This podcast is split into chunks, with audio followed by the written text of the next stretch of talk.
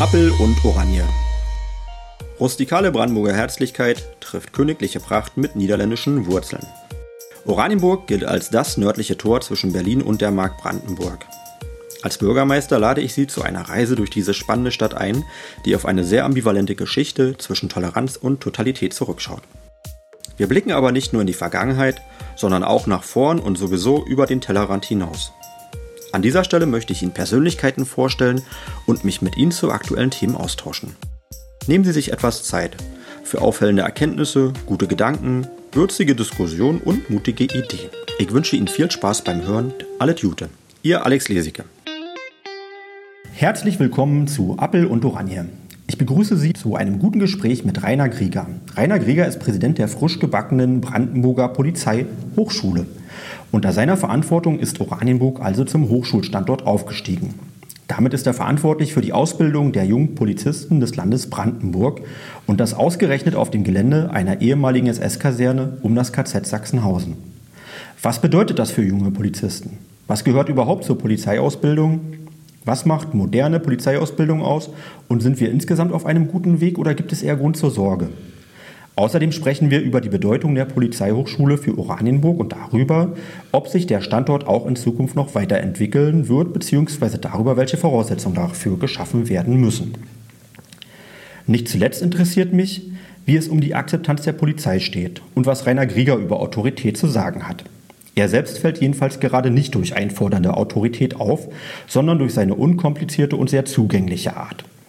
Auch privat ist er nicht nur als leidenschaftlicher Pilot sprichwörtlich ein Überflieger. Er ist auch Gitarrist, Saxophonist sowie Soul- und Gospelsänger. Außerdem engagiert er sich für internationale Beziehungen. Für mich gehört er zu den Persönlichkeiten unserer Stadt. Danke, Rainer Grieger. Ich freue mich auf unser Gespräch. Hallo, Herr Grieger. Ja, schönen guten Tag, Herr Leseke. Ich freue mich auch. Ja, bin auch heute noch aufgeregt. Nach dem 20. Gespräch wird es wahrscheinlich besser werden. Aber das ist, ist, ja immer noch was Neues irgendwie und wir gucken mal, wie, wie das funktioniert. Vor allen Dingen auch technisch funktioniert. Bin sehr nervös bei der ersten Aufnahme. Das war vor zwei Wochen mit Frau Knernel. Gab es so ein paar kleine Sachen, die man hätte technisch ein bisschen besser lösen können. Ähm, aber wir sind ja noch im Trainingsmodus. Eine Sache würde ich gerne vorab erzählen, gar nicht zu uns. Ähm, es gäbe jetzt sehr, sehr viel über Corona zu besprechen. Also das ist ja ein Thema, was gerade heute so unglaublich dominant ist. Aber es macht eigentlich keinen Sinn, weil in zehn Tagen wird diese Aufgabe voraussichtlich, äh, diese Aufnahme voraussichtlich veröffentlicht und alles, was wir jetzt besprechen, ist bis dahin sowieso schon völlig überholt. Und äh, wer das vielleicht noch erst in 30 Tagen oder 60 Tagen sich anhört, also der, dem, das sind Nachrichten aus einer anderen Zeit kann man jetzt, glaube ich, schon so vorhersagen. Das hoffen wir. Ja, genau. Und insofern, das ist nicht das richtige Medium, um über so ganz tagesaktuelle zu sprechen, auch wenn wir die natürlich nicht ver, vernachlässigen, aber dafür gibt es eben andere, bessere Formate. Ähm, Herr Grier, zum, zum Eingang würde ich gerne ein paar Fragen an Sie stellen, damit wir ein bisschen mhm. erstmal uns sortieren können. Ihre Wirkungsstätte in Oranienburg, wo ist das? Ja, ich äh, bin verantwortlich für die Hochschule der Polizei des Landes Brandenburg in der Bernauer Straße äh, an der B273, Ortsausgang äh, von Oranienburg Stadt. Und äh, wie Sie ja schon gesagt haben, äh, in unmittelbarer Nachbarschaft äh, zur KZ-Gedenkstätte. Und wir nutzen das Gelände des ehemaligen SS-Truppenlagers, was ja danach dann äh, durch die NVA, durch das Mordschützenregiment genutzt worden ist. Und seit 2006 sind wir hier in Oranienburg. Vormals waren wir in Barsdorf, so 20 Kilometer von hier. Da, da kommen wir, glaube ich, noch zu sprechen. Die mhm. Geschichte interessiert mich natürlich noch ein bisschen ausführlicher. Übrigens ähm, ist immer noch so, dass wo man hinkommt und man spricht über die Polizeihochschule, allen noch rausrutscht, FH Pol oder Polizeifachhochschule, das ist, ist, noch nicht so richtig drin. Und äh, umso mehr sind wir natürlich auch stolz, dass das jetzt ein, ein neues Prädikat für unsere Stadt ist. Ich habe noch eine zweite Frage. Hm. Haben Sie einen Lieblingsort in Oranienburg? Ja, ich bin ja, bin ja sehr dem Wasser auch verbunden. Also ich fahre sehr gern Boot, habe auch entsprechend Führerscheine und äh, ähm, ich hatte mein Boot hier am Leditzsee äh, liegen und ähm, von da aus haben wir immer wieder Touren gemacht und die Wasserwelt in und um Oranienburg äh, das ist im Prinzip mein Lieblingsort, weil man sehr schöne Einsichten hat, die Stadt von verschiedenen Ecken sehen kann und äh, ähm, da auch sehr reizvolle Ecken auch finden kann, die naturbelassen sind, wo man sich erholen kann, wo man auch mal die Seele baumeln lassen kann. Und äh, ich glaube, das kann man hier ganz hervorragend tun. Definitiv. Ich glaube, wir sind auch überdurchschnittlich mit äh, Wasser gesegnet. Also wenn man das im Vergleich mit anderen Städten sieht, das mhm. ist, ich glaube, den Oranienburgern selbst vielleicht gar nicht so sehr bewusst.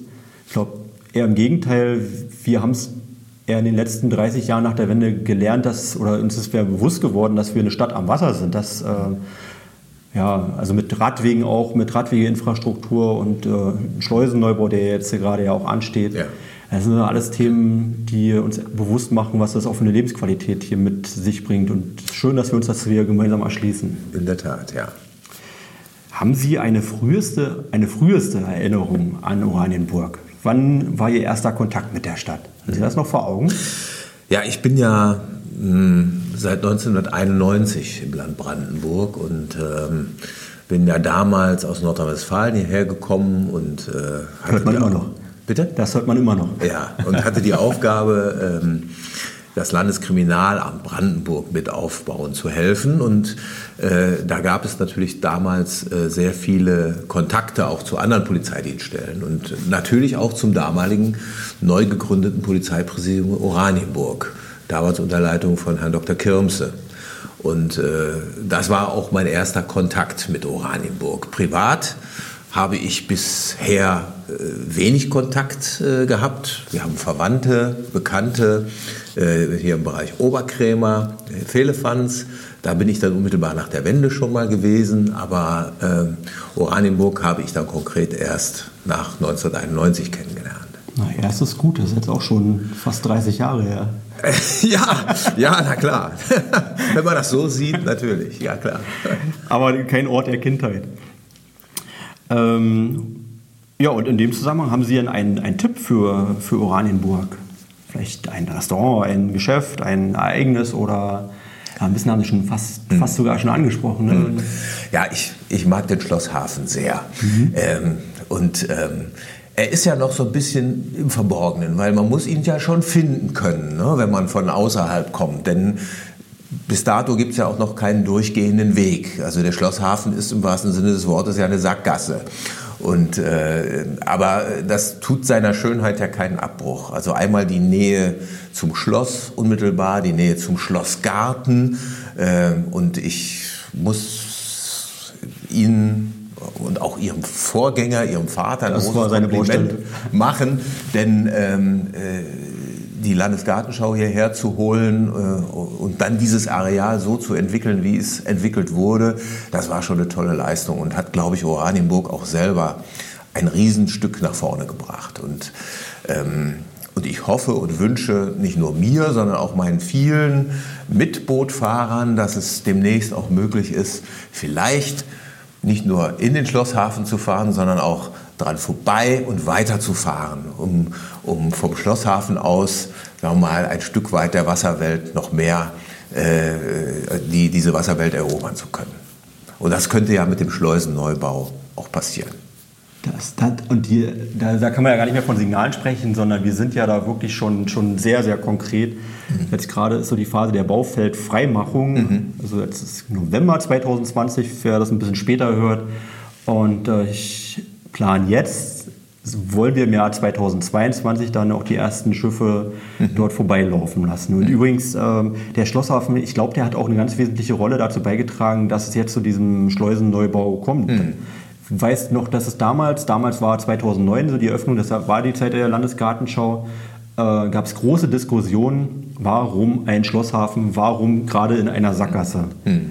Und da haben die Verantwortlichen damals gesagt, gerade da, um genau dort den Druck hochzuhalten, mhm. weil das ist der Punkt, den wir uns erschließen müssen. Mhm. Und es ist ja später auch zum großen Argument geworden, mhm. der die Realisierung möglich gemacht hat. Mhm. Also die bevorstehende Realisierung. Also da haben die handelnden Akteure Weitblick bewiesen. Und ich glaube, das wird auch der Stadt sehr gut tun, äh, wenn man diesen Durchgang auch tatsächlich hat. Ja, da freuen sich alle drauf. Und da gibt es ja übrigens auch noch ein bisschen ähm, Fantasie, die man an der Stelle haben kann, eine Menge Fantasie gegenüber vom Schlosshafen auf der naja, der geht ja über beide Seiten der Havel äh, in Richtung äh, Fressnapf, dann äh, die, gerade die andere Seite vom, vom Sportplatz. Mhm. da ist ja der alte Kaiserhafen, Kaiser mit Y. Also das mhm. war damals eine, ein, ein Werk gewesen. Mhm. Und äh, wir sind gerade am Überlegen, also wir, das heißt die Verantwortlichen in Politik und Verwaltung, hm. was man aus dem Ort noch äh, entwickeln okay. könnte, gerade weil wir auch gemerkt haben, durch den Schleusenneubau schon jetzt kommt der Schlosshafen an seine Grenzen. Ja. Hm. Und das ist ja eine, ein sehr erfreuliches Problem. Hm. Herr, Herr Grieger, haben Sie eine Regel Nummer eins, ein Lebensmotto? Ja, was heißt Lebensmotto? Also ich bin ja ein Mensch, der, der äh, auch gerne mal äh, oder sich selbst und andere vielleicht auch manchmal nicht ganz so ernst nimmt, obwohl die Lage manchmal auch ernst ist. Aber mein, mein, meine Regel Nummer eins, die geht da so ein bisschen in diese Richtung. Und das ist ein Spruch, der äh, wird dem Dieter Hildebrand, dem Kabarettisten, ja. zugeschrieben. Und der lautet, äh, äh, statt zu klagen, dass wir nicht alles haben, was wir wollen, sollten wir lieber dankbar sein, dass wir nicht alles bekommen, was wir verdienen. Ich glaube, das ist in unserer heutigen Zeit eine wichtige Botschaft. Wir leben trotz der vielen Unzulänglichkeiten, trotz der vielen Herausforderungen und Probleme, leben wir in einer doch friedfertigen Welt mit einem, wie ich meine, optimalen Rechtssystem. Man kann immer Dinge besser machen, mhm. gar keine Frage. Wir leben in einer gewissen Sicherheit. Das sehen vielleicht der eine oder andere auch anders, aber ich glaube, wenn man mal sich in der Welt umschaut, äh, glaube ich, haben wir hier in Deutschland gute Lebensbedingungen. Und äh, das sollten wir uns vor Augen führen. Daran sollten wir auch arbeiten, dass das so bleibt. Und das können wir auch nur gemeinsam tun.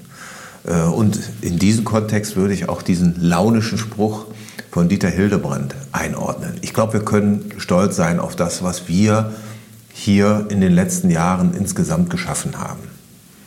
Und müssen aufpassen, dass das nicht von anderen zerredet wird. Ich, ich fürchte, ich weiß ganz genau, was Sie damit meinen. Es ist ja auch, glaube ich, in unser Naturell, dass äh, man sehr fokussiert ist auf die Probleme, die man noch hat oder vielleicht auch gar nicht so sehr hat, aber dass man darüber hinaus sehr schnell übersehen kann, was man eigentlich alles schon erreicht hat. Und also in der Politik ja, also da, dafür werde ich bestimmt auch nochmal irgendwie zur Rechenschaft gezogen, ich jetzt so ausspreche. Sorry, ja. Ähm, ich sag mal, die, diejenigen, die den größten Redeanteil haben und äh, erklären, wie empört sie sind und äh, was, was wir, wie, wie, schlimm alles gerade ist, ähm, sind jetzt nicht immer die, die am naja, die weisesten und nachhaltigen stimmen. Mhm. Ähm, und ähm, auch, ich sag mal, es ist immer leichter, Komplimente äh, oder Kritik zu äußern als Komplimente. Das ist so, so mhm. schnell an, an, also selbstverständlich. Und also das ist auch was, was mich auch berührt oder was, was ich auch in den sozialen Netzwerken sieht. Man, ist, man hat das Gefühl, wir sind nur von Problemen umgeben. Hm. Und wenn man das mal nüchtern, nüchtern betrachtet in der, in der Realität, wenn ich mal einfach mal mir selber die Frage stelle, möchte ich mit irgendeinem Jahrzehnt oder mit irgendeinem Land tauschen, dann fällt mir gar nicht so viel ein.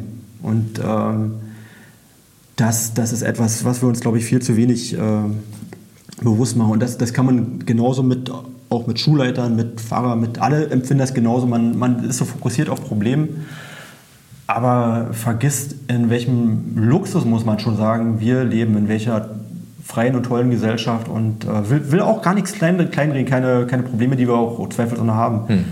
Ähm, wir schätzen das, glaube ich, zu wenig wert. Ähm, Entschuldigung, ist jetzt, eigentlich wollte ich, ich möchte Sie betonen und vorstellen, aber das, das, das, der Gedanke, der geht mir wirklich nah, weil das, den teile ich hm. wirklich zu 100 Prozent. Herr Grier, wollen, wollen, Sie uns mal erklären, wie, wie sind Sie nach Oranienburg gekommen? Also Sie haben es ja schon kurz erzählt, äh, Ihre Heimat ist eigentlich Nordrhein-Westfalen. Hm. Ja, und ich äh, bin 1981, also vor fast 40 Jahren, zur Polizei gekommen in Nordrhein-Westfalen und äh, habe äh, da äh, ein Fachhochschulstudium gemacht, drei Jahre lang und bin dann äh, in das Landeskriminalamt Düsseldorf versetzt worden als junger Kommissar. Ich war damals der jüngste Kommissar Nordrhein-Westfalens mit äh, knapp 21 Jahren und, äh, und habe dann äh, über viele Jahre in, in einer Spezialeinheit äh, gegen Sprengstoffdelikte oder Sprengstoffanschläge, zur Aufklärung von Sprengstoffanschlägen und zur Bearbeitung von Großbränden äh, gearbeitet und habe äh, dort so mein kriminalistisches Handwerk dann auch äh, weiter ausformen können. Und äh, bin dann war dann einige Zeit in der, bei der Kripo in Duisburg für die Vollstreckung von Haftbefehlen zuständig, also Bösewichte fangen und die einsperren, das war meine Aufgabe. Und äh, bin dann zurück ins Landeskriminalamt gekommen und, äh, und dann kam das Ereignis, was uns ja alle geprägt hat, nämlich die, die Mauer mhm. ging auf. Und äh, 1989 und, ähm, äh, und äh, ein Jahr später ähm, waren ja dann auch die sogenannten neuen Bundesländer gegründet und jedes neue Bundesland hatte ein Partnerland. Brandenburg hatte Nordrhein-Westfalen und das Saarland, aber Nordrhein-Westfalen vor allen Dingen. Und äh, da hieß es dann eben auch, wir müssen da helfen, äh, wir müssen da, äh, müssen da anpacken. Und äh, gerade was jetzt die Polizei angeht, für die Kolleginnen und Kollegen der ehemaligen DDR-Polizei hat sich im Prinzip über, über Nacht eine komplette Veränderung der Rechtsgrundlagen ergeben, eine, ein Systemwechsel, ein Kulturwechsel. Und, und da war es, äh, glaube ich, wichtig, ähm, sagen wir mal, mit Erfahrung, aber auch mit Fingerspitzengefühl ähm, dann zu helfen. Und das sollte dann in drei Monaten passieren. Das heißt also, ich werde das nie vergessen, 10. Juni 1991 sind, bin ich mit meinem damaligen Chef dann hierher gefahren, nach Basdorf, wenige Kilometer von hier, von Oranienburg. Warum Basdorf?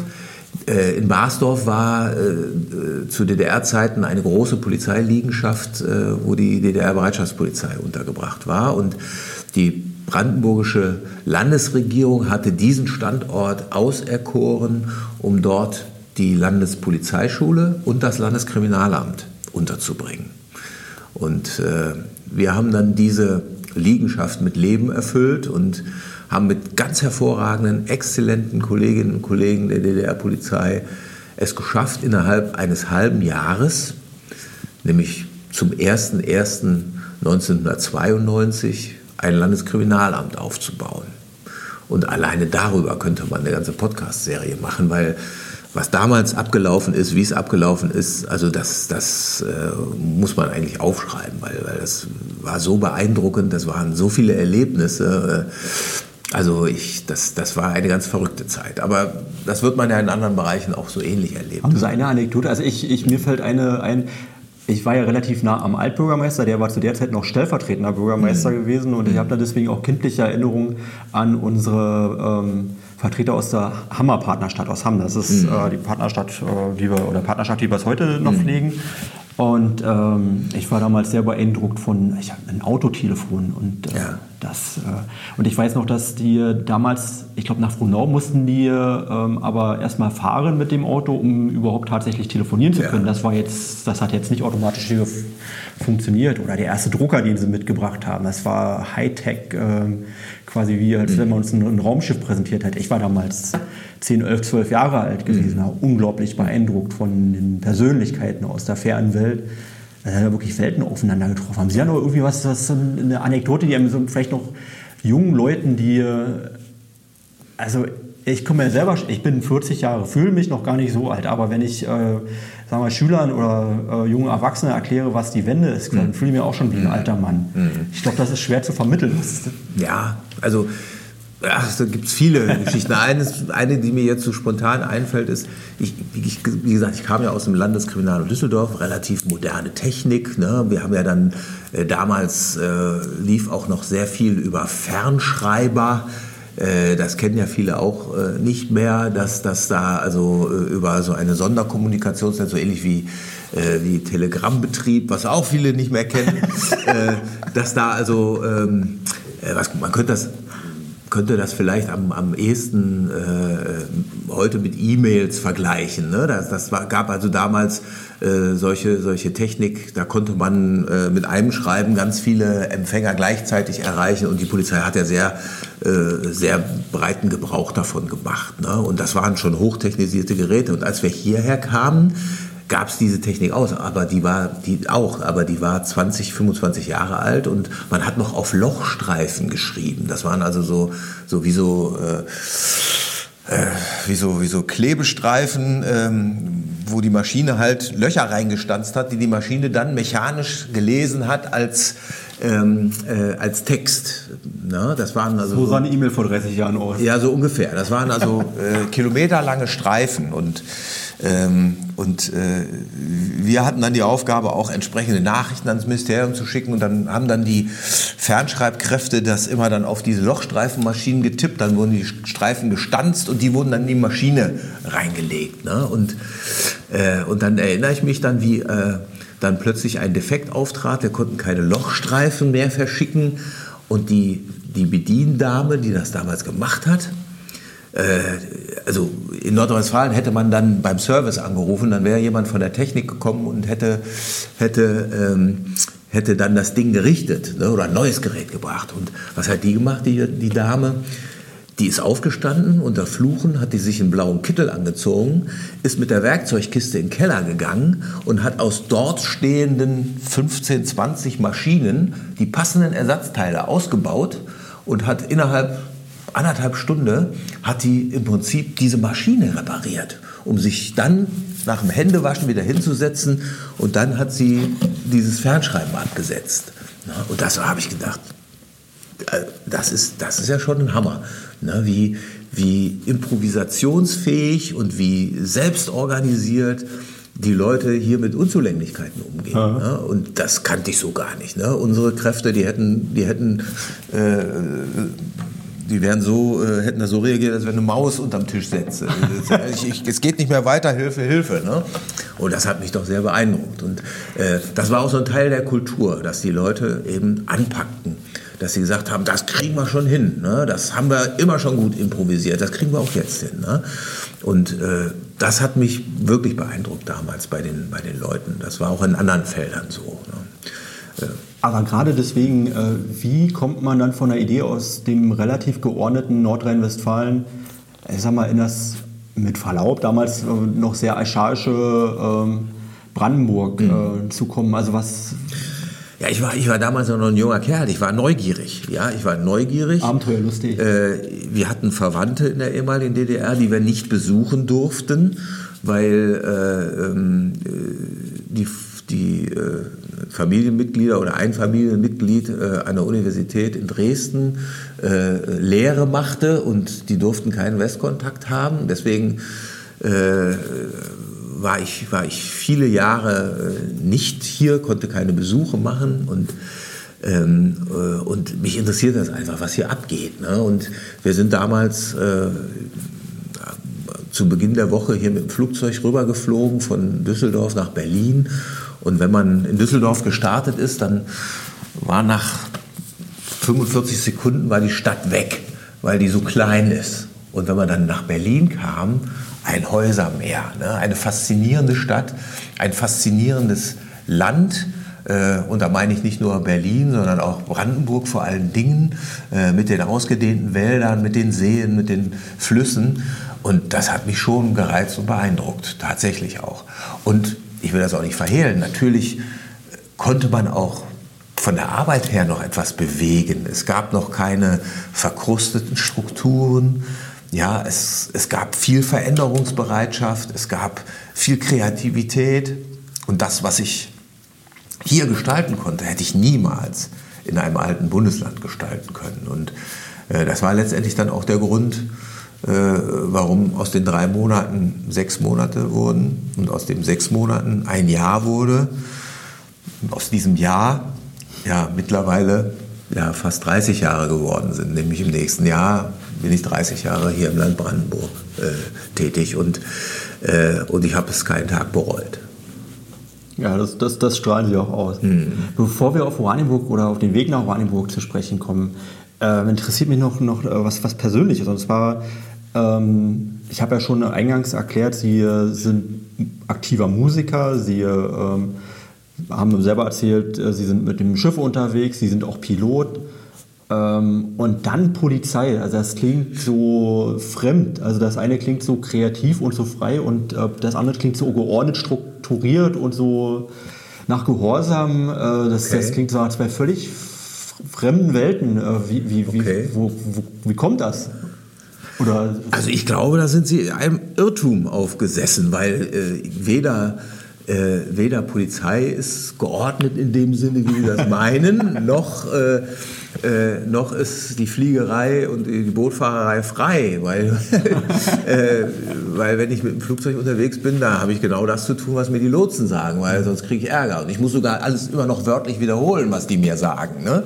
Also äh, gerade wenn ich über Berlin fliegen will, in die Kontrollzone, da wo die großen Flughäfen oder der große Flughafen dann ist. Ne? Ähm, also von daher gibt es da, glaube ich, keinen Widerspruch. Aber ähm, es ist einfach auch eine Frage der persönlichen Struktur. Also mich, hab, mich haben so diese Elemente äh, Wasser und Luft schon, schon immer gereizt. Ne? Bevor ich zur Polizei gekommen bin, äh, wollte ich eigentlich... Ähm, habe ich mich interessiert für die Bundeswehr und dort für, die, für, für den Hubschrauber-Einsatz, aber das, das war mit der Gesundheit ging das leider nicht. Ne? Und äh, deswegen habe ich dann, mich dann mehr in Richtung Polizei äh, dann auch orientiert. Ne? Also ich, ich glaube, ähm, das ist zum einen, ähm, habe ich eine gewisse Technikaffinität, äh, zum anderen es ist etwas Wunderbares, äh, sich in der Luft zu bewegen. Ich habe da einfach bin einfach von diesem Virus angesteckt worden. Ich mache das, ist ja auch ein gutes Bild heutzutage. Ich mache das jetzt seit 15 Jahren und ähm, äh, vorher äh, hatte ich da, also das Fliegen seit 15 Jahren, vorher hatte ich damit ja eigentlich nur am Rande Befassung und ich habe dann einen Bericht im Fernsehen gesehen und äh, wo es um die Fliegerei geht und habe ich dann spontan entschlossen, das wird es jetzt auch und habe dann halt diese Lizenzen alle gemacht, ne, die, ich, die ich heute habe und, äh, und ich bin schon, ich, wenn ich unterwegs bin, bin ich häufig über im Berliner Luftraum unterwegs und es kribbelt jedes Mal neu. Ihr habt jedes Mal das berühmte Bauchkribbeln und die, die Schmetterlinge im Bauch, wenn ich da äh, über dieser großen Stadt bin. Und, äh, das kriege ich nicht los. Und was das Wasser angeht, ähm, das war eigentlich schon immer so, dass ich, dass ich gerne im Wasser bin, am Wasser bin. Und, äh, und ich muss ja auch an die Zeit denken, wenn ich vielleicht gesundheitlich nicht mehr äh, aktiv fliegen kann, dann brauche ich ja was anderes. Äh, und da habe ich dann mir parallel dann eben auch das so ein bisschen mit aufgebaut und habe hab so ein kleines Hausboot, wo ich dann ab und zu mal über die Flüsse und Kanäle dann schippere. Mhm. Und aktive Musik, was bedeutet das? Sie sind aktiver Musiker? Auch das mache ich seit, seit vielen, vielen Jahren ähm, und ähm, habe ja schon als Jugendlicher in der Band gespielt und, äh, und mein Fable sind halt äh, sind die 50er und 60er Jahre Musik und äh, habe dann nach dem Dienst, als ich in Düsseldorf gearbeitet habe, haben wir abends dann Musik gemacht in der Altstadt, in der Düsseldorfer Altstadt. Und das hat sich eigentlich dann auch, als ich dann hier in Berlin gearbeitet habe, habe ich auch in der Band gespielt und wir haben Auftritte gehabt. Ähm, und äh, seit einigen Jahren äh, habe ich das insofern ein bisschen zurückgefahren, dass ich jetzt nur noch einfaches Chormitglied bin und in einem Berliner Gospel- und Soul-Chor mitsinge, auf, glaube ich, ziemlich hohem Niveau und, äh, äh und Musik machen andere gehen ins Fitnessstudio pumpen, was sie auch machen können. Äh, für mich ist der gleiche Effekt beim Musikmachen.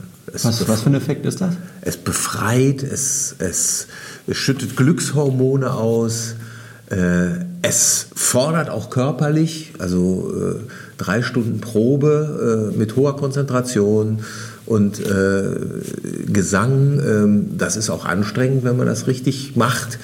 Äh, das fordert einen auch körperlich. Ne? Und äh, äh, für mich ist das auch ein, ein, guter Ausgleich zu dem, zum täglichen Dienst, tatsächlich auch. Und mit vertretbarem zeitlichen Aufwand. Das ist einmal in der Woche, sind das zweieinhalb Stunden. Ne? Das zwacke ich mir halt auch ab.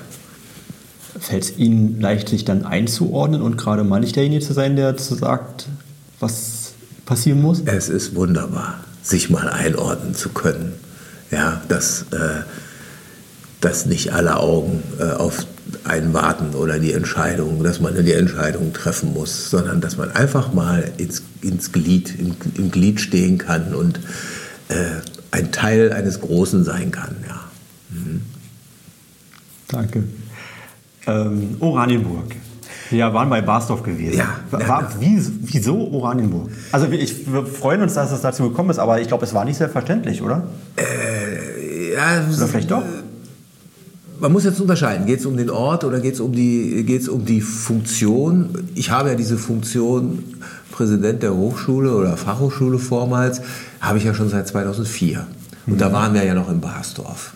Also unter Ihnen ja. ist die äh, Fachhochschule nach Oranienburg so schon gekommen. Ja, wir sind, ich bin dann in eine Zeit gekommen, als die Entscheidung grundsätzlich getroffen war. Mhm. Es gab ja damals große Widerstände aus, aus der Hochschule selber. Da wurden ja sogar Straßenblockaden gemacht. Und, äh, Warum? Weil man an den Ort gewöhnt war? Ja, weil man da, weil man sagte, also das Geld, was man in Oranienburg investiert, das äh, kann man doch auch in Basdorf in, investieren. Ne? Und da machen wir uns nichts vor.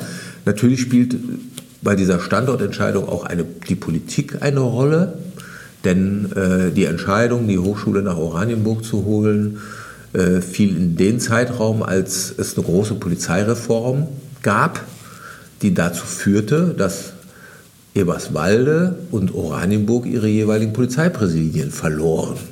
Die gab es nämlich bis dato. Und, äh, und dann haben eben äh, Menschen äh, sich dafür eingesetzt und haben gesagt, wir möchten dafür eine Kompensation haben. Und die Kompensation für das Polizeipräsidium Oranienburg war die Hochschule.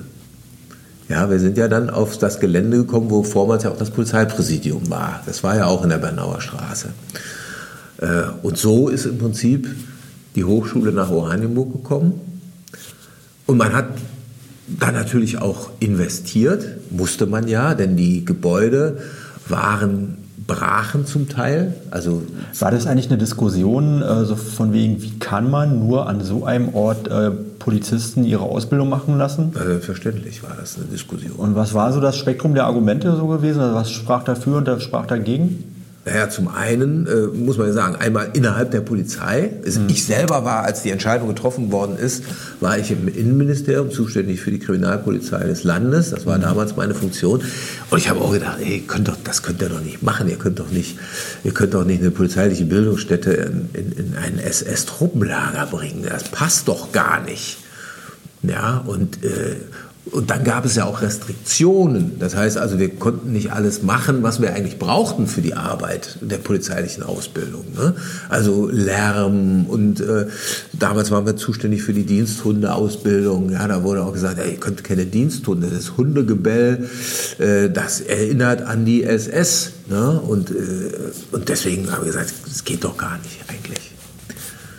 Und, ähm, und ich bin ja dann vom Ministerium gewechselt an die, an die, an die Spitze der damaligen Fachhochschule der Polizei in Barsdorf und musste mich dann mehr oder weniger äh, zwangsläufig mit diesen Umzugsplänen befassen. Und muss ich auch gestehen, habe damals erstmals mich mit der Geschichte der eigenen Organisation mal intensiv auseinandergesetzt. Ja, das heißt also, äh, welche Rolle spielte eigentlich die Polizei in diesem Nazi-System? Ne? Was, wo haben wir Bezüge zu diesem Ort als Polizei? Wie kann man das nutzen? Denn die Entscheidung war ja getroffen. Und jetzt mussten wir aus dieser, ich sage das mal in Anführungszeichen, aus dieser Not eine Tugend irgendwie machen. Ne? Und da haben wir uns dann zusammengesetzt und haben gesagt, Mensch, wie, wie geht das hier an diesem Ort? Und da muss ich wirklich sagen, da war mir Professor Morsch, der ja auch in vielen Bereichen äh, auch ich sag mal, umstritten war oder in einigen Bereichen umstritten war, auch ein sehr streitbarer Geist war, war er mir ein sehr wertvoller Partner.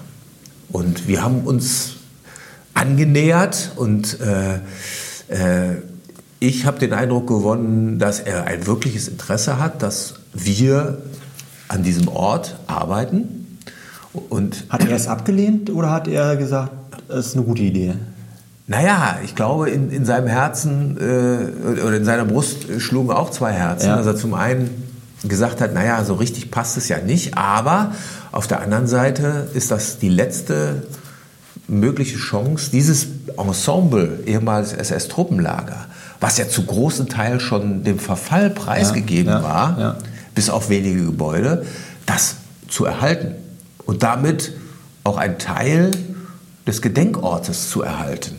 Die Diskussion, an die ja. kann ich mich auch noch erinnern, weil was, es ist ja mal leicht zu sagen, was alles nicht geht. Also Wohnungsbau ja. zum Beispiel geht nicht, ja. Gewerbe geht, geht also im Prinzip geht gar nichts an der Stelle. Genau. Und die, und die Gebäude waren zum großen Teil ja schon in erbarmungslosem Zustand. Ja.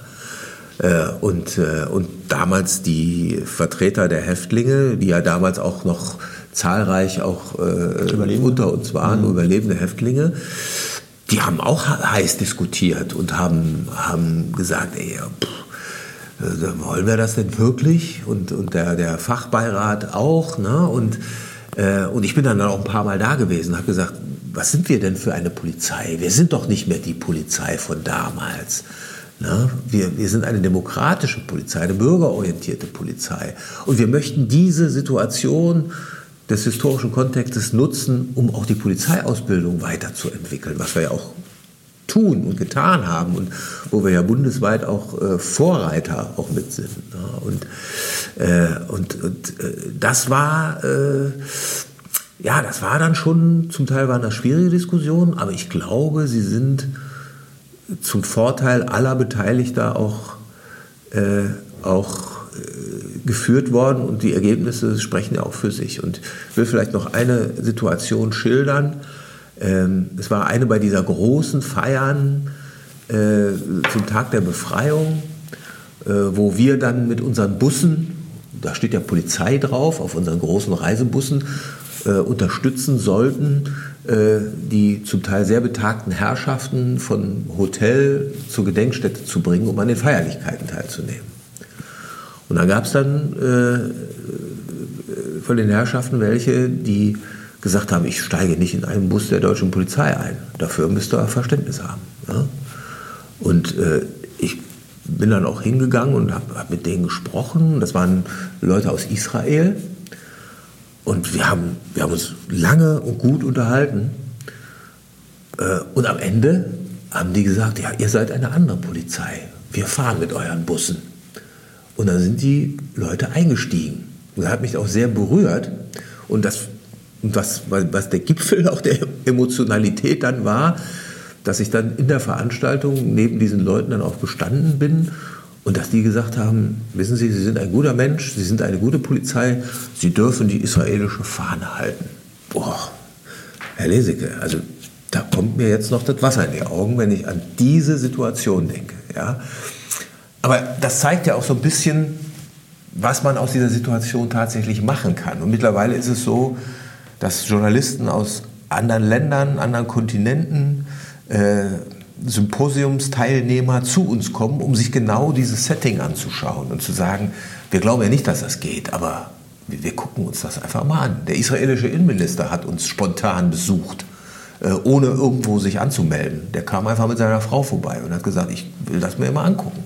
Polizei an der SS-Kaserne? Ja, die Ausbildung. Ne? Und wir haben jetzt regelmäßig jedes Jahr, schon fast Tradition, kommen, kommt eine hochrangige, äh, hochrangige israelische Delegation, die eine Woche mit unseren Leuten zusammen lernt.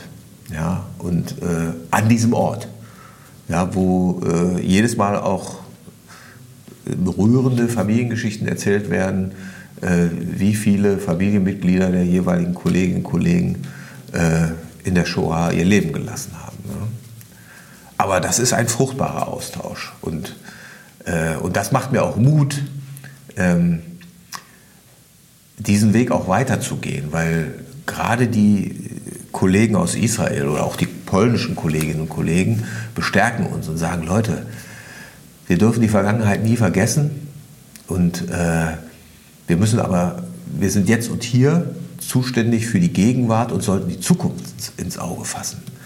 Und das äh, wäre jetzt der Leitspruch Nummer zwei eigentlich, wenn man da, äh, wenn wir bei dem Bild dabei bleiben, ja, dass, dass wir äh, sicher keine Schuld, individuelle Schuld an der Vergangenheit haben.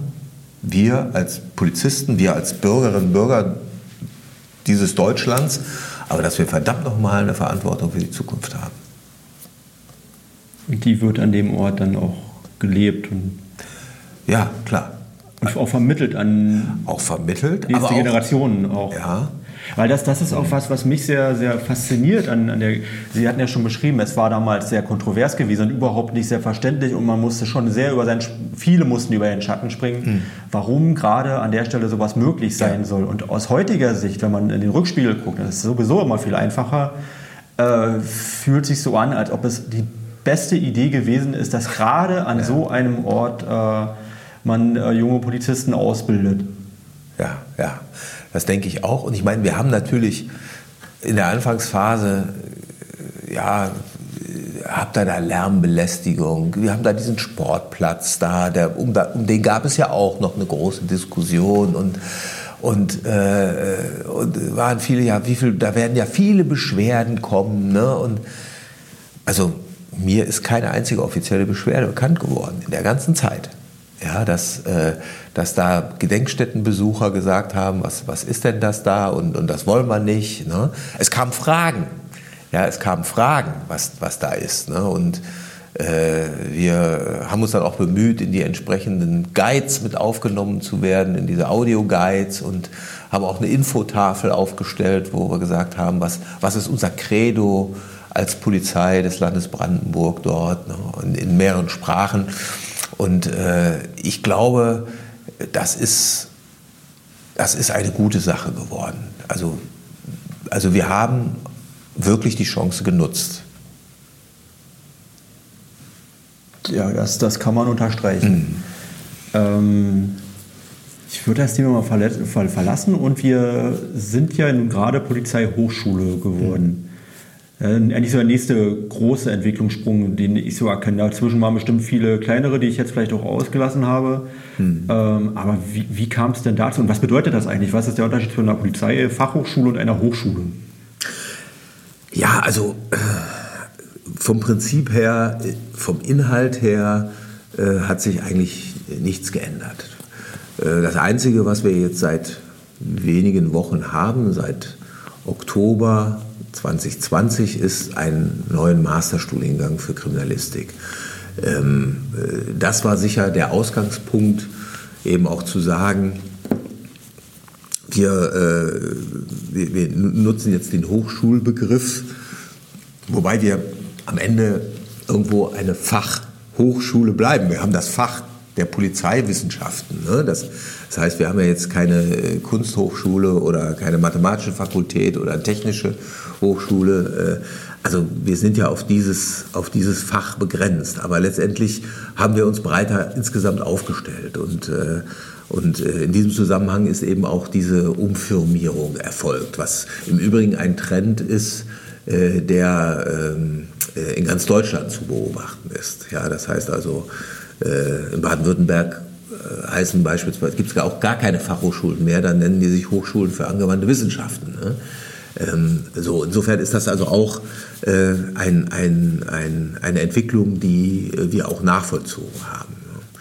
Äh, was diesen Masterstudiengang angeht, äh, das ist in der Tat ein bundesweites Novum, wo wir auch mit großen, großen Augen beobachtet werden. Ja, das wurde seit vielen Jahren gefordert und äh, es wurde viel diskutiert. Und das ist dann vielleicht auch so ein kleines bisschen äh, unsere Philosophie. Also wir diskutieren jetzt nicht mit, wir machen es.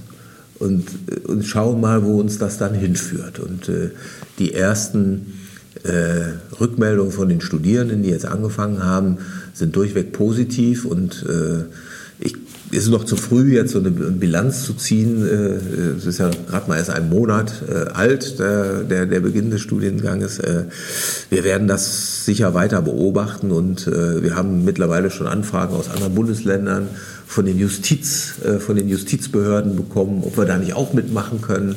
Also das scheint doch es scheint doch ein gutes Modell zu sein, jedenfalls nach den ersten Eindrücken, die wir da jetzt gewonnen haben. Können Sie mir mal beschreiben, was man an einer Polizeihochschule lernt? Also was so die, das Spektrum ist äh, ja. von Ausbildungsgrad ja. und Fächern, ja. also auch inhaltlich, ja. so in drei Sätzen natürlich oder gerne vier? Ja, äh, zunächst mal ist es ja so, äh, innerhalb der Polizei gibt es ja mehrere Laufbahnen. Ja. ja das heißt, äh, man erkennt das an den Uniformen. Äh, wenn Sie Kolleginnen und Kollegen treffen, die blaue Sterne auf den Schultern haben, dann sind das äh, Kollegen des mittleren Dienstes. Und äh, den mittleren Dienst bilden wir auch in Oranienburg aus. Das ist eine zweieinhalbjährige Berufsausbildung. Wir sind also auch Berufsschule, wenn man so will. So, und dann sehen Sie ab und zu auch die Leute mit den silbernen Sternen draußen. Das sind die gehobenen Dienste. Äh, das sind die Dienstgrade, die fangen mit Kommissar an. Kommissar, Oberkommissar, Hauptkommissar und so weiter. Äh, und die machen ein dreijähriges Bachelorstudium äh, mit einem akademischen Abschlussgrad dann. Ne? Äh, sinnigerweise werden die Bachelor of Arts, also Künstler, wenn man so will, das hat uns die Akkreditierungsagentur vorgeschrieben. Also Bachelor of Arts vergeben wir. Und dann gibt es ja noch diejenigen, das sind dann so roundabout 1,5 Prozent aller Polizeibeamter, die haben die goldenen Sterne.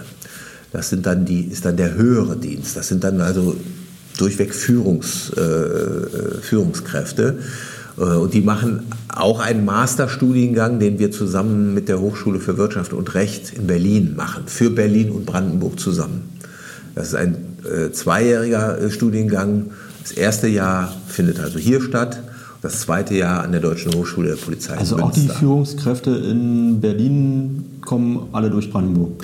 Wir haben eine Studiengemeinschaft. Mhm. Das sind also Dozenten aus Berlin und Dozenten aus Brandenburg, die die in einem gemeinsamen Programm äh, unterrichten. Und der Standort wechselt regelmäßig. Mhm. Zurzeit sind sie in Berlin ja, und äh, nach einer gewissen Frist werden die dann alle wieder nach Oranienburg kommen. Ja. ja, und dann haben wir diesen Masterstudiengang Kriminalistik, wo es darum geht, äh, Experten für bestimmte kriminalistische Spezialgebiete auszubilden. Organisierte Kriminalität, Wirtschaftskriminalität, Cybercrime, äh, Forensik, äh, IT-Kriminalität. also mhm. mal eins mal äh, mhm. Cybercrime, was kann man da jetzt ausbilden? Naja, das, das fängt ja ganz klein an. Ne? Das heißt also, ähm, jeder von uns hat äh, schon mal im E-Mail-Postfach so ein Spam-Mail äh, gehabt, äh, wo meinetwegen simuliert wurde, äh, wir sind Ihr Geldinstitut, Sie müssen Ihre, Sie müssen Ihre, äh, ähm, Ihre Daten verifizieren, bitte geben Sie mal Ihre Passwort und, und so weiter ein. Und viele Leute machen das auch und schwupps sind die Konten geknackt und das Geld abgeräumt. Äh, so etwas muss ja auch ermittlungstechnisch nachvollzogen werden. Die entsprechenden Beweise müssen gesichert werden. Ja? Dazu braucht man eine spezielle Fachexpertise. Ja? Oder das, was halt in den Netzen tatsächlich passiert, an Betrugsaktivitäten. Äh, Wir haben mittlerweile alle Kriminalitätsphänomene auch im Netz abgebildet. Äh, schauen Sie äh, Staatsschutz, Islamismus, Rechtsextremismus. Die Netze sind voll davon ja, äh, Wirtschaftskriminalität. Die ganzen Geldströme laufen, laufen heute alle übers Netz. Ja, da, da gibt es da gibt's nicht mehr die Keine schwarzen Koffer. Die, genau, die schwarzen Koffer gibt es nicht mehr. Ja, äh, Banküberfälle sind auch selten geworden. Das macht man heute alles online. Ja, das, das ist eine ganz neue Welt, die da entstanden ist. Und dazu braucht man spezielle Kompetenzen. Ja, Vermögen, illegales Vermögen sichern. Äh, was äh, auf Bitcoin-Konten, also Erpressungen, Entführungen laufen heute auch über Bitcoin-Konten. Ne? Ja, und dazu, wir brauchen eine Waffengleichheit und dazu braucht man ein, speziell, ein spezielles Wissen, ne? was die Taktik angeht, was das Recht angeht, was die Technik angeht. Ne? Und das ist auch ein Thema in diesem Masterstudiengang tatsächlich auch. Ähm, von den grundsätzlichen Ausbildungsinhalten bei der Polizei muss man vielleicht ja, vier Dinge unterscheiden. Zum Ersten, ein wesentlicher Bestandteil der Polizeiausbildung ist Recht. Das Recht. alles polizeiliche Handeln basiert auf dem Recht. Und deswegen äh, ist etwa 50 Prozent der Polizeiausbildung Ausbildung am Gesetz. Und wir haben so viele äh, Rechtsgebiete, die wir den jungen Leuten vermitteln müssen, denn sie müssen verstehen, äh, sie kennen das auch als Kommune oder auch äh, im Landkreis, da ist meistens dann nach 16 Uhr ist da niemand und wenn irgendwo eine Gefahr droht oder ein Ordnungsamt, ein Gewerbeamt eigentlich zuständig wäre, wer ist denn dann da draußen? Da ist die Polizei. Ja, und das heißt, Polizisten müssen nicht nur wissen, wie man jemanden festnimmt und wie man eine Durchsuchung macht, sondern sie müssen auch Grundkenntnisse vom Ausländerrecht, vom Gewerberecht haben, Ordnungswidrigkeitenrecht, ähm, äh, Ordnungsbehördengesetz und so weiter und so fort. Also äh, sie bekommen eine umfassende Ausbildung in, in ganz vielen Rechtsgebieten, tatsächlich auch. Ja. 50 Prozent, hatte ich gerade schon gesagt. Ne? So, der, der zweite Punkt ist, ähm, man muss die Botschaften, die ein Polizist einem Bürger übermittelt, in den unterschiedlichen Situationen muss man auch rüberbringen können. Ja, das heißt, mit wem haben wir denn zu tun? Meistens, wenn Polizei kommt, ist immer Konflikt irgendwo. Ja, Verkehrsunfall, ruhestörender Lärm, häusliche Gewalt, Einbruch. Könnte man jetzt beliebig äh, erweitern. Also es ist immer etwas Konflikthaftes passiert. Ja, und wenn ich, wenn ich als Polizist meine Rechtsvorschriften kenne, aber nicht in der Lage bin, die dem Bürger rüberzubringen, freundlich, aber bestimmt, professionell, dann nützt mir meine ganze Rechtskenntnis nicht. Insofern ist Kommunikation, Verhalten, interkulturelle Kompetenz, äh, Empathie, ja, sich in den anderen hineinversetzen können. Ich muss ein zitterndes Opfer anders äh, behandeln, möglicherweise als, äh, als jemanden, der gerade eine Straftat begangen hat. Ja? Deswegen nimmt diese, nehmen diese weichen Faktoren auch einen großen Teil der Polizeiausbildung äh, inne, weil äh, das, glaube ich, ganz wichtig ist, äh, dass die, dass die Polizistinnen und Polizisten flexibel sind und die Situation richtig einschätzen können und sich auch so verhalten, dass polizeilicher Erfolg möglich ist. Der dritte Punkt, das sind natürlich Techniken und Taktiken. Ja, das heißt, wie, wie hole ich denn jemand aus dem Auto, wenn der nicht will? So dass der nicht verletzt wird. Ist ja gerade heute in der Öffentlichkeit auch ein Thema, wie Polizei arbeitet. Polizei darf Gewalt anwenden. Gewalt sieht auch nie gut aus, selbst wenn sie professionell angewendet wird. Man kann ja. sie auch leicht auf äh, Filmen festhalten. Ja, natürlich. Ne? Aber wie macht man das richtig? Ja, beispielsweise bringen wir unseren jungen Leuten bei, also wenn ihr jemanden fixiert, in Gewahrsam habt, ihr seid für diesen Menschen verantwortlich. Ihr seid dafür verantwortlich, dass der atmen kann. Und wenn ihr nicht wisst, ob der noch Luft kriegt, dann fragt ihr den. Ja, also wir müssen den jungen Leuten auch Techniken und Taktiken beibringen, wie sie auch höchst unangenehme Situationen bewältigen können. Bis dahin, dass sie auch jemanden erschießen. Also wenn ich einen Amoklauf in einer Schule habe, dann wird natürlich 110 gerufen. Und wer kommt dann als erstes? Der Streifenwagen von der Wache. Da kommt nicht das Spezialeinsatzkommando von Potsdam oder sonst woher. Die kommen zwar auch irgendwann, aber es dauert dann müssen diese Leute im Streifenwagen müssen handeln. Und derjenige hat mit an Sicherheit grenzender Wahrscheinlichkeit noch nie ernsthaft die Überlegung treffen müssen, dass er vielleicht jemand wirklich jetzt erschießen muss. Nur das macht man einmal im Leben. Ne? Das, ja, na klar. Aber das sind Situationen, wo wir unseren jungen Leuten beibringen, ihr könnt da nicht hinterm Baum warten, bis ja. die aus Potsdam kommen in zwei Stunden. Ja. Wenn da drin Geschrei ist und äh, Kinder erschossen werden oder Menschen äh, getötet werden, dann müsst ihr da rein. Und dann müsst ihr das erledigen da. Und mit diesen Menschen, die solche Taten begehen, zeigen die Erfahrungen, mit denen kann man auch nicht sprechen oder verhandeln. Ja, da geht es um Leben und Tod. Und da muss dann ein Polizeibeamter eben auch final handeln, nämlich den Täter neutralisieren und das geht möglicherweise nur, indem er die Schusswaffe gegen diese Person anwendet, wobei dann das Risiko groß ist, dass er dann nicht überlebt. Ja, und solche Dinge wie äh, schießt dem mal die Waffe aus der Hand oder sowas, ja, das kann man vielleicht von John Wayne verlangen, aber nicht vom Polizeibeamten unter Stresssituationen, das ist unmöglich. Ja, das ist, äh, dann müssen die wirklich diese Lage so lösen, wenn es da hart auf hart kommt. Ähm, lernt man auch mit Angst umzugehen und äh, also auch mhm. selber sich vielleicht auch einzugestehen, wo also ich, man kommt ja in, selber auch in Situationen, äh, wo, wo, man vielleicht nicht vorher weiß, wie, wie ja. weit bin ich in der Lage überhaupt das äh, zu vollstrecken. Also die Ansage ist ganz klar, ihr müsst. Ja, ja klar. Also, auch wenn das jetzt komisch klingt, ne? ein Polizist, der keine Angst hat, den brauchen wir nicht. Ja. ja? Also Angst ist ein, ein sinnvolles Regulativ. Ja? Das heißt, die Angst hilft einem abzuwägen, welche Maßnahme ist jetzt die richtige. Es kann auch durchaus mal sein, äh, dass ein Polizeibeamter oder sich Polizeibeamte entscheiden, auch äh, einen taktischen Rückzug zu machen. Nicht in solchen Fällen, wo da Leute gerade ermordet ja. werden. Ne? Aber einfach zu sagen, also äh, es bringt jetzt nicht, dass ich jetzt hier der Held bin und mir eine Kugel einfange.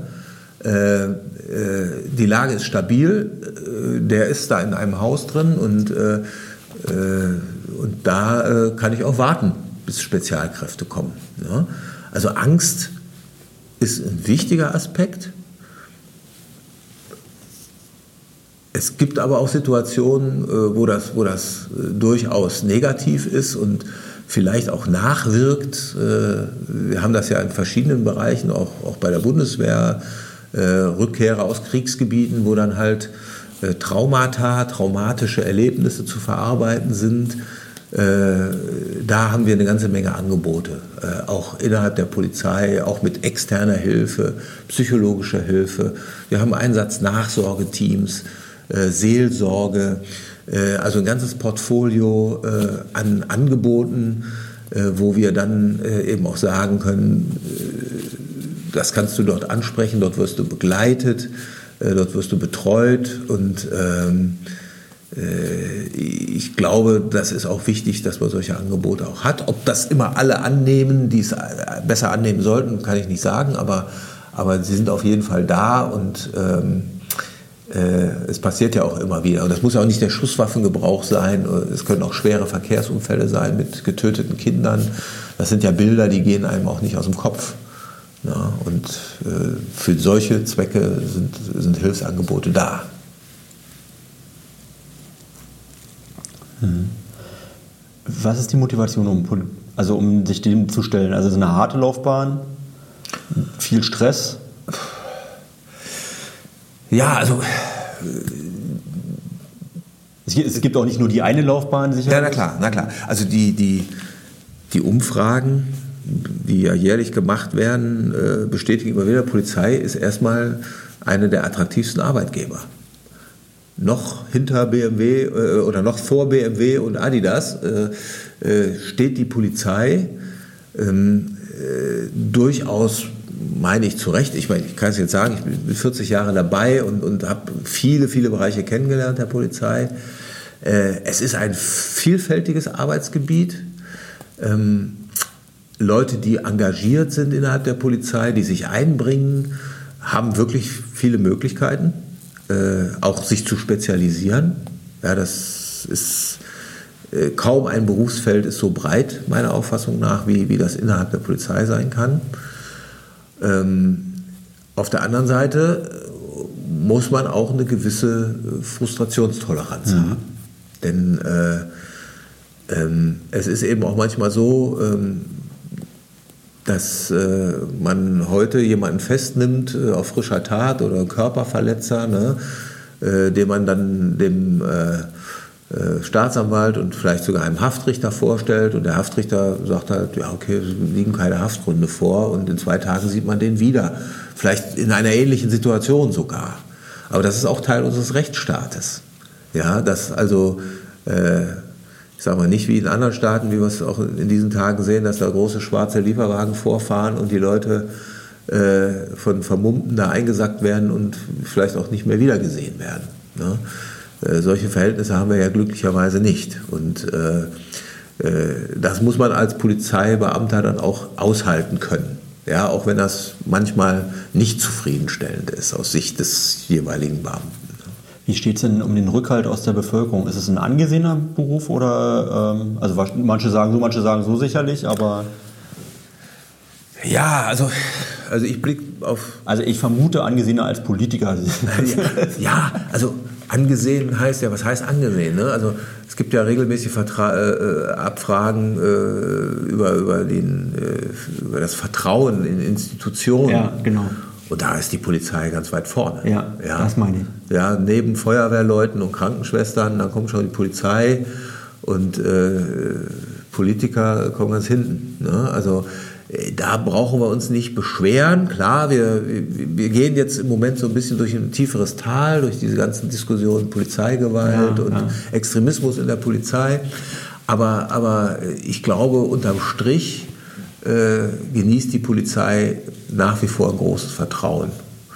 Ähm, äh, was nicht heißt, dass ein Polizeibeamter nicht häufig Anfeindungen und äh, Pöbelungen äh, erlebt. Äh, mein Sohn ist selber im Wachdienst äh, seit einigen Jahren, im Wach- und Wechseldienst, fährt mit dem Streifenwagen und der erzählt mir auch, Papa, Mensch, da hat mich da wieder einer angespuckt und hat gesagt, Corona, Corona, ich habe Corona. Ne? Und äh, äh, da wird man aufgrund der Tatsache, dass man eine Uniform trägt, äh, angepöbelt. Ne? Da hat ein Polizeibeamter noch gar nichts gemacht, also noch kein, keine Eingriffsmaßnahme mhm. äh, vorgenommen. Ja? Und dann hört man sowas. Häufig ist dabei auch Alkohol im Spiel, das mhm. muss man auch so sagen. Ne? Äh, aber ähm, äh, also wir haben vermehrt äh, Fälle, wo Polizeibeamte angegriffen oder angepöbelt werden. Äh, wir haben aber auch, das muss man auch äh, sagen, auch natürlich Fälle, wo Polizeibeamte sich, sich eben daneben benehmen. Das, das äh, kann man nicht abstreiten ähm, und das muss man eben thematisieren und verfolgen. Aber es wird eben auch thematisiert und verfolgt. Ne? Also ich glaube, das ist auch ein bisschen was äh, manchmal hat man das Gefühl, Statistiken werden, ähm, ja, also die Statistik spricht eventuell dafür, dass, dass wir mehr Probleme haben, aber manchmal eben auch nur deswegen, weil einfach Dinge registriert werden, die man früher gar nicht so registriert hatte. Ja, natürlich. Äh, jeder hat heute ein Handy und ist äh, per Knopfdruck mit dem weltweiten Netz verbunden und kann Einsatzmaßnahmen äh, direkt in die, die weite Welt streamen. Das äh, das gab es so vor 10, 15 Jahren in dieser Form nicht. Ne? Und dann sieht man eben auch nur die kritischen Dinge vielfach. Ja, und klar, natürlich, wenn ich, wenn ich sehe, dass ein, ein Polizeibeamter äh, mit dem Knie auf, auf, auf dem Hals äh, eines Festgenommenen hockt, dann ist das nicht professionell. Im, im Gegenteil.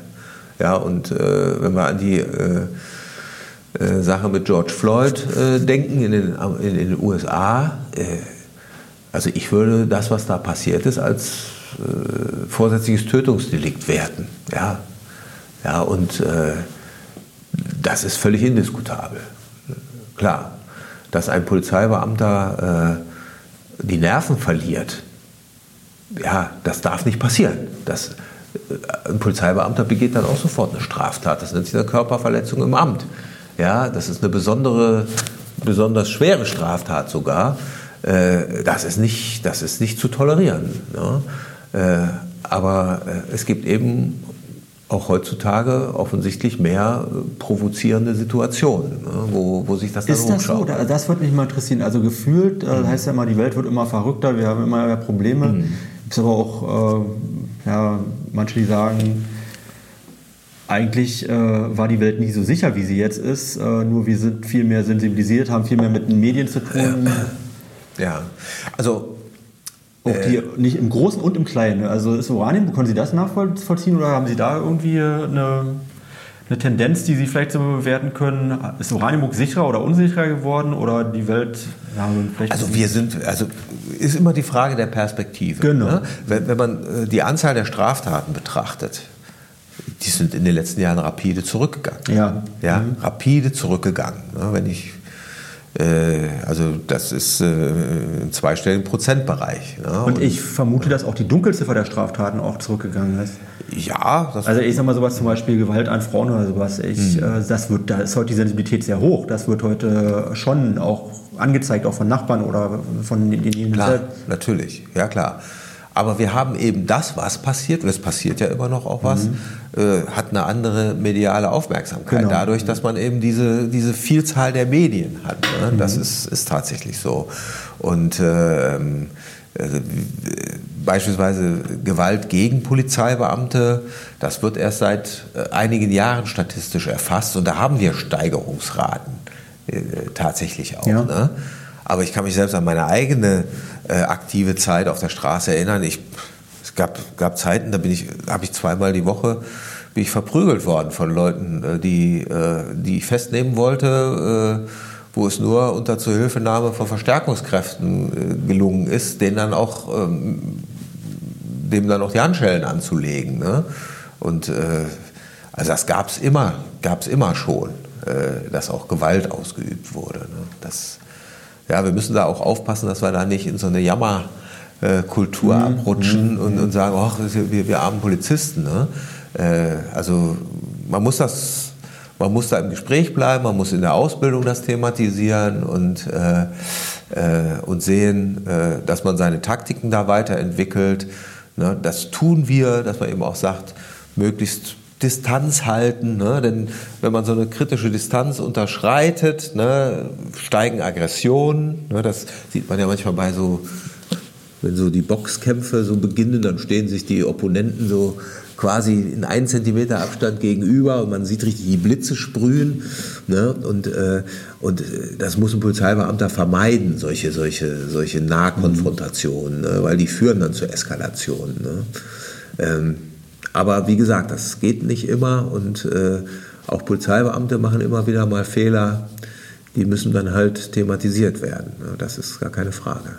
Wie steht es um die Autorität? Also äh, genießen Polizeibeamte nach wie vor so eine hohe Autorität wie es? Also es ist so ein Empfinden, dass äh, früher, also alles, was uniformiert gewesen ist, eine höhere Autorität äh, ausgestrahlt hat als jetzt oder überhaupt Autoritätspersonen, auch via Politiker. Ne? Das, ja.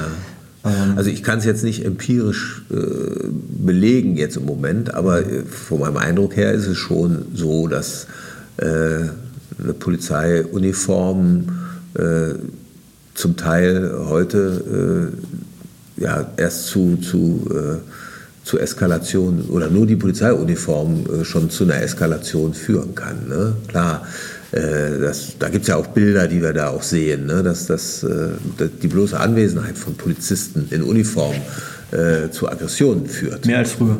Ja, also, aber wie gesagt, ich kann es empirisch, ja. empirisch jetzt nicht belegen. Ne? Und natürlich hat es auch in den 80er Jahren hat es, hat es äh, auch, ich sag mal, gewalttätige Auseinandersetzungen gegeben. Ne? Da ging es um den NATO im Westen, um den NATO-Doppelbeschluss und äh, äh, wo es wirklich heftige, äh, äh, heftige Demonstrationen gab, auch mit hoher Gewalt, mit hohem Gewaltpotenzial, Erweiterung der Startbahn West in, in, in, in München, äh, Gorleben, äh, Endlager oder Zwischenlager Gorleben. Ne? Da gab es immer heftige Prügeleien, da wurde mit Spaten aufeinander eingeschlagen. Ne? Und, also das gab es immer schon, das gab es immer schon. Ja. Aber das hilft uns ja auch gar nicht weiter, ob man sagt, jetzt gibt es da mehr oder weniger, sondern man muss einfach mit diesem Phänomen umgehen und, und das thematisieren, diskutieren, in die Ausbildung mit einbauen, versuchen sowas zu vermeiden.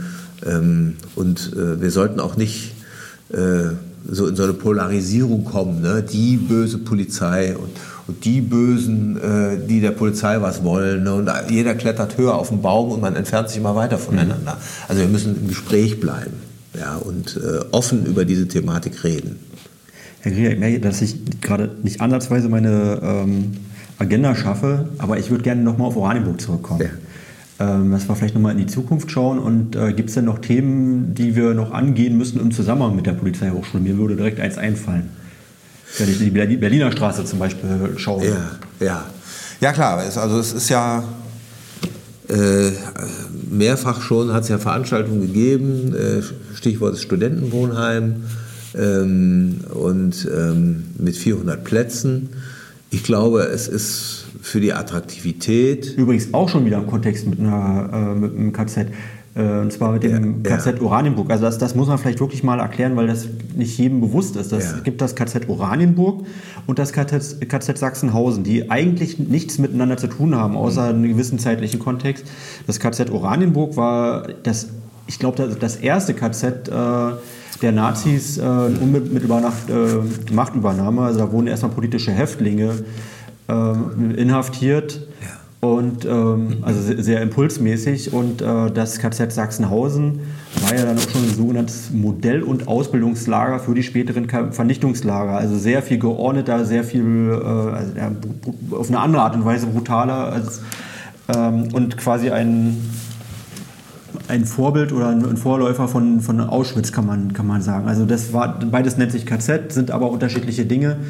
Und über das KZ Oranienburg, ähm, wir, wir, merken immer mehr, wie wenig wir über das KZ Oranienburg wissen, gerade auch im Kontext mit dem Bau des äh, Studenten- und Studierendenwohnheims mhm. in der Berliner Straße und wollen auch damit aber trotzdem auch ordentlich umgehen. Aber warum machen wir das eigentlich überhaupt dann ähm, Studierendenwohnheim? Gibt es nicht genug Wohnräume in Oranienburg? Vielleicht Naja, also... Äh, Wohnt man eher in Berlin und studiert hier oder? Ja, also also die Streuung unserer Studierenden ist schon doch sehr beeindruckend. Ne? Wir haben sogar Studierende, die äh, täglich 100 Kilometer anreisen jeden oh. Tag, ja, weil, weil eben einfach auch der Wohnraum tatsächlich begrenzt ist. Mhm. Und äh, gerade Wohnraum vom Zuschnitt, den diese Leute brauchen. Ne? Das heißt also, äh, das sind so ein oder zwei Zimmerapartments. Es gibt eine ganze Menge Wohn, äh, äh Wohngruppen oder Wohngemeinschaften. Äh, wir haben ja jetzt sogar äh, ehemalige Flüchtlingscontainer, wo unsere mhm. Studenten drinnen wohnen, was, was ja auch vom Prinzip her geht, aber meines Erachtens auch nicht unbedingt eine, eine Dauerlösung sein sollte. Äh, und äh, mittlerweile ähm, äh, liegen die Preise für so ein, für so ein einzelnes Zimmer hier zwischen 400 und 500 Euro. Ne? Und ähm, jetzt kann man natürlich sagen, ja, die kriegen ja auch ihre Anwärterbezüge, aber letztendlich stehen wir in extrem harter Konkurrenz äh, zu anderen Bundesländern und zum Bund. Ja, das heißt also, äh, wir haben die Aufgabe, jedes Jahr 400 äh, Leute in die Polizei einzustellen. Äh, die, diese Aufgabe hat auch die Berliner Polizei. Diese Aufgabe hat die Mecklenburger Polizei, die sächsische, sachsen-anhaltinische und so weiter und so fort. Und da spielen dann die, sagen wir mal, die, die, die Ausbildungsbedingungen spielen da auch eine besondere Rolle. Und unter anderem auch die, die zur Verfügungstellung von Wohnraum. Ne? Und da möchten wir auch nicht ins Hintertreffen oder nicht noch weiter ins Hintertreffen geraten. Und selbst der Stadtstaat Berlin plant jetzt den Bau von Polizeistudentenwohnheimen. Um da mal ein paar Zahlen zu hören, insgesamt. Ne? Wir hatten vor sechs, sieben Jahren sind so zwischen 6.000 und 7.000 äh, Leute in die Polizei bundesweit neu eingestellt worden. Wir liegen jetzt bei 18.000. Ja, das heißt also, es gibt eine Riesenkonkurrenz, die, die Geburtenjahrgänge werden kleiner. Ne? Und das heißt, wir müssen alles tun, um eine attraktive Ausgangsposition zu schaffen, um die Leute auch hier ins Land Brandenburg zu locken. Und man darf nicht vergessen, die werden ja dann brandenburgische Landesbeamte. Das heißt, sie bleiben prinzipiell dem Land Brandenburg erhalten. Und äh, in dieses große Mosaikbildchen der Ausbildungsbedingungen gehört natürlich auch äh, attraktiver Wohnraum. Ja, und äh, insofern ist das, glaube ich, eine gute Idee, so ein Wohnheim äh, zu haben. Das kostet natürlich viel Geld. Es muss ja auch einen gewissen Standard haben. Man braucht dann zusätzliches Personal, um das zu betreiben. Das hängt dann alles damit dran. Aber, äh, aber wir können nicht äh, uns beklagen um äh, fehlenden Nachwuchs und äh, dann müssen wir uns auch ins Zeug legen, denen auch was zu bieten. Denn mittlerweile ist es so, dass wir uns eigentlich bei den Leuten bewerben müssen und nicht mhm. umgekehrt. Aber das ist ja in der Industrie, in der Wirtschaft und auch in der kommunalen und Landesverwaltung nicht anders. Wohnraum ist deswegen auch eine sehr, sehr gute Idee und ähm, ist ja auch ein Thema, was, was wir am meisten diskutieren in Oranienburg. Auch mit einer, naja, ich will jetzt nicht sagen Hilflosigkeit, aber mit dem Eingeständnis mindestens, dass wir gar nicht so viel Wohnraum schaffen können, dass der Bedarf gedeckt wäre. Ja, ja. Weil wir einfach eine Millionenmetropole vor der Nase haben. Ja. Und selbst wenn wir jetzt 5000 Wohnungen bauen würden, es würde einmal geflutet, das wäre es. Und das ist einmal das Problem wieder von vorne. Und insofern glaube ich, es ist auch ein, ein, guter Ansatz, dass diejenigen, die werben für Arbeitskräfte, für Studenten, dass die auch selber Verantwortung annehmen. Gab es ja übrigens äh, auch ganz in der Nähe des, des, den sogenannten Schwesternblock ähm, in, in, der Berliner Straße. Der wurde wohl auch seinerzeit ge gebaut äh, für mhm. ähm, Schwestern ein Krankenhaus, die, die ja. damals angeworben ja. haben. Und jetzt, diese Situation ist wieder sehr zeitgemäß. Ja. Zwischendurch hatten wir kein Problem mit Wohnraum, eher mit Leerstand. Ja, klar.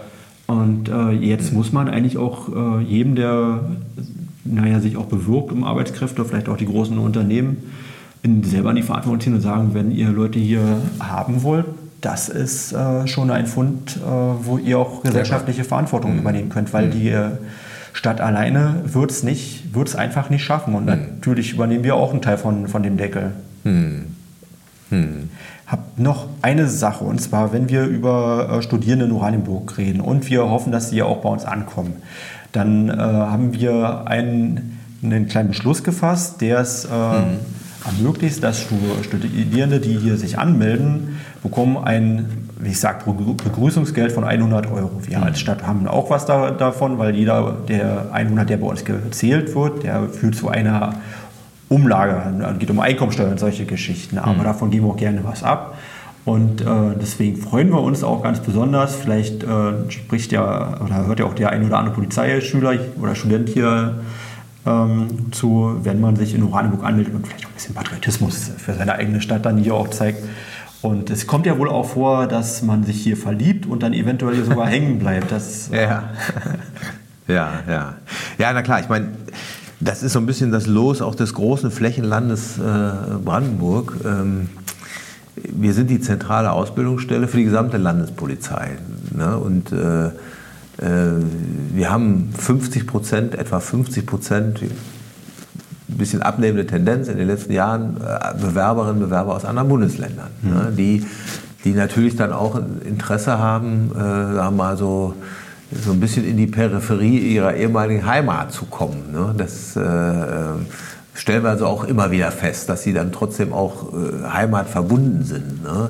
Äh, nicht ganz so viele sind prinzipiell offen und äh, sagen, auch ist mir egal, wo ich hinkomme. Ne? Und ähm, insofern versorgen wir mit unseren Absolventinnen und Absolventen das ganze Land, also von Perleberg bis Senftenberg. Ne? Und dann äh, bleibt auch immer nur ein geringer Teil dienstlich dann hier in, in, in der Stadt tatsächlich auch. Da ist ja die Einsatzhundertschaft, äh, auch auf unserem Gelände, ist ja einer der Abnehmer, aber das sind dann halt, ich sag mal, 5, 10, 15 Leute, die aus einem Jahrgang dann dort bleiben. Also das muss man auch, das gehört dann auch zur Wahrheit. Ist auch, ist auch ja. gut. Also sind ja auch Botschafter für Oranienburg. Ne? Ja, na klar. Herr Krieger, ich habe wirklich die Hälfte der Agenda geschafft von dem, was ich mir vorgenommen hatte. Aber ich gucke auf die Uhr und äh, die Zeit ist wirklich gerast und das, das hat mir wirklich große Freude gemacht. Mhm. Ich glaube, Sie haben uns ganz toll auch die Polizeihochschule und äh, Polizei insgesamt näher gebracht. Mhm. Und ich danke Ihnen ganz herzlich für das Gespräch. Ich danke auch und wünsche der Stadt, Ihnen, uns alles Gute. Danke, das wünsche ich Ihnen auch. Alles Gute, liebe Oranienburger und Oranienburgerinnen und bis bald. Ja, Alex Lesiger, tschüss.